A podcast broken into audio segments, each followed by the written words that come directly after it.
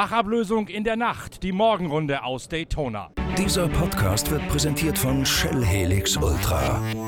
Das Premium-Motorenöl für deinen Motor. Lange Nacht von Daytona hat das Geschehen an der Spitze der Gesamtwertung auf den Kopf gestellt. Die Cadillac haben die Überlegenheit ihres Saugmotors bei kühleren äußeren Bedingungen und mit mehr Sauerstoff in der Luft gnadenlos ausgespielt. Vor allen Dingen Loic Duval im JDC-Auto und Kamui Kobayashi im Wagen von Wayne Taylor Racing waren in der Nacht die Überflieger. Nachdem Kobayashi rausgegangen ist, hat dann Renger van der Sande die Arbeit mit einem Mammut-Turn in die Morgenstunden hinein zunächst einmal nahtlos fortgesetzt. Das Auto von Wayne Taylor Racing sieht am Morgen, als die Sonne aufgeht, noch wie der klare Favorit auf den Sieg aus. Dann gibt es allerdings eine Gelbphase und in dieser Gelbphase übergibt Renger van der Sande an Ryan Briscoe. Der übersieht in der tiefstehenden Sonne, dass die Ampel an der Boxenausfahrt auf Rot steht, weil gerade das gesamte Feld vorbeigeführt wird und er eigentlich warten muss, bis der ganze Peloton vorbei ist. Ryan Briscoe zieht trotzdem durch, überfährt die rote Ampel und wird deswegen mit einer 60-minütigen Standstrafe gebrüßt. Damit ist die ganze Vorarbeit von Kobayashi und von Renger van der Sande auf einen Schlag dahin, denn vor der Neutralisation hatte dieses Auto einen Vorsprung von einer Minute und 17 Sekunden, also beinahe eine ganze Runde, auf den Verfolger von Loic Duval, in dem auch Sebastian Bourdais und Joao Barbosa mit am Steuer sitzen.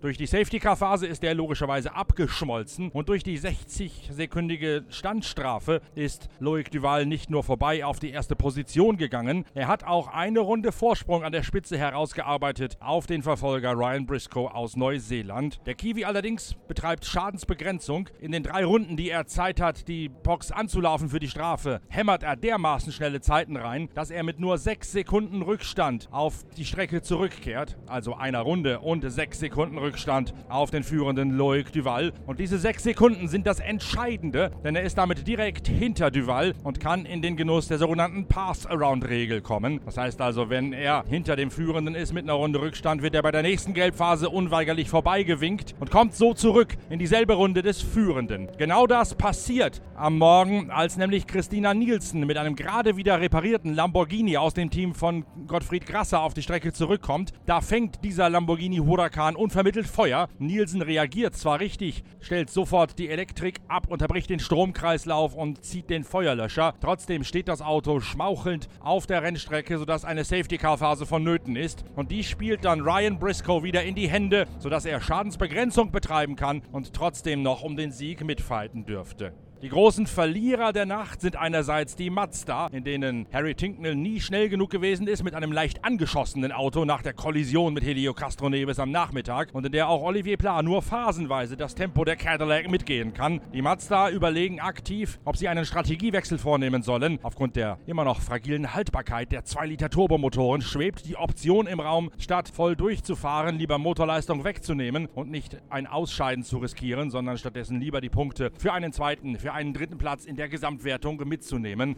Das hat man zumindest mal angedacht und auch zumindest schon mal ausprobiert in den frühen Morgenstunden, als die Bedingungen so kalt waren, dass die Mazda Turbomotoren gegen die großen Sauger von Cadillac keine Chance hatten. Wie kalt? Heute Morgen um 7 Uhr war der kälteste Punkt des Tages. Da hatte es 7 Grad Celsius Außentemperatur und dass die Temperaturunterschiede zwischen Tag und Nacht dermaßen eklatant ausfallen würden, damit hat auch das Team von Roger Penske nicht gerechnet, denn die Penske Acura sind die zweiten großen Verlierer der Nacht. Zweimal musste das Auto mit Juan Pablo Montoya, Dane Cameron und Simon Pagenaud an die Box, um jeweils eine Nase zu wechseln, eine neue Frontpartie anzubauen. Der Grund dafür war ein plötzliches Pulsieren der Front, eine flatterhaft hoppelnde Vorderachse durch die Aerodynamik, vor allen Dingen im Banking. Das Auto hat dermaßen vibriert und oszilliert, dass es nicht mehr möglich war, richtig Vollgas durchs Banking, durch die Steilkurve hindurchzufahren. Man hat dem mit zwei Nasenwechseln zu Leibe zu rücken versucht. Juan Pablo Montoya beklagt sich am frühen Morgen allerdings darüber, dass das nichts gefruchtet habe. Jetzt vermutet man einen möglichen Bruch der Dämpferaufnahme und schaut sich das beim nächsten Boxenstopp noch einmal genauer an.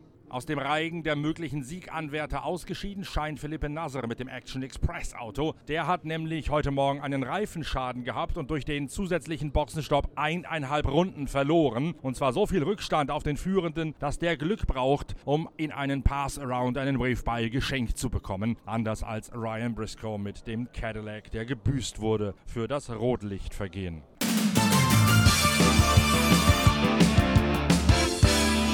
In der GTE-Wertung tobt nach wie vor der Zweikampf zwischen Porsche und dem einzig verbleibenden BMW, wobei einzig verbleibend nicht ganz richtig ist. Das andere Auto ist ebenfalls noch im Rennen, hat aber einige Runden Rückstand nach dem geplatzten oder aufgeschlitzten Ölleitungsschlauch in der Nacht. Der Unterschied, der sich in der Nacht ergeben hat, die beiden Porsche 911 haben den nötigen Bremswechsel unter Gelb, also weitestgehend zeitunschädlich vorgenommen, während der BMW länger warten musste, in jener Gelbphase, als die Porsche es gemacht haben, nicht reinkommen konnte.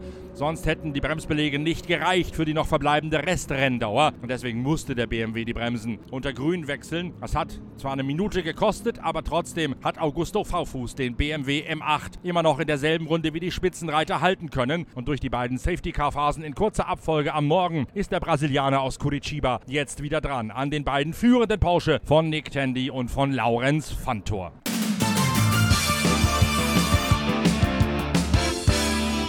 In der GTE-Wertung führt in der Nacht lange Zeit der alte Lamborghini Huracan aus dem Team von Paul Miller, der Meistermannschaft von zwei Jahren. Das ist noch keine Evo-Version, sondern das zwei Jahre alte Auto, weil der neue eigentlich bestellte noch nicht ausgeliefert ist. Brian Sellers und Madison Snow sind in diesem Auto in der Nacht unterwegs und manifestieren ihre erste Position. Und das, obwohl es auch dort Probleme gegeben hat, bereits am Nachmittag. Einmal hat das Auto ausgesetzt, es gab immer wieder Aussetzer und Ausfälle bei voller Fahrt, die Motorleistung Leistung, hat nur noch stotternd sich auf die Kurbelwelle stemmen lassen. Bei einem Boxenstopp musste deswegen ein kompletter Neustart der ganzen elektrischen Systeme gefahren werden. Und seitdem läuft der Huracan wieder klaglos bei der Motorgasannahme. Dann gab es noch eine Strafe, eine Durchfahrtsstrafe, weil er einmal mit kavaliersstartmäßig durchdrehenden Rädern losgefahren ist. Und deswegen ist Mirko Bortolotti im WRT Audi am frühen Morgen in, die, in den Morgen hinein, in den Sonnenaufgang hinein in der Lage, nicht nur aufzuschließen, sondern mit schnelleren Rundenzeiten auch die Führung zu übernehmen nehmen. Mirko Bortolotti im einzig ernstzunehmenden Audi R8 ist derzeit, als es morgen wird in Daytona, der neue Führende in der GTE Amateurwertung.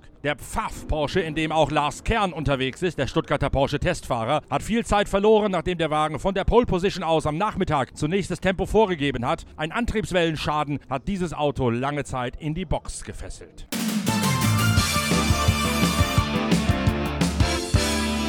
So viel vom ersten Update am frühen Morgen aus Daytona. Wir melden uns mit der nächsten Folge von Pitcast, dem Podcast eurer Lieblingszeitschrift Pitwalk, wieder, wenn das Rennen vorbei ist und wir die Stimmen der Sieger und Besiegten eingesammelt haben. Bis später also, danke fürs Reinklicken. Schönen Sonntag noch, euer Norbert Okenga.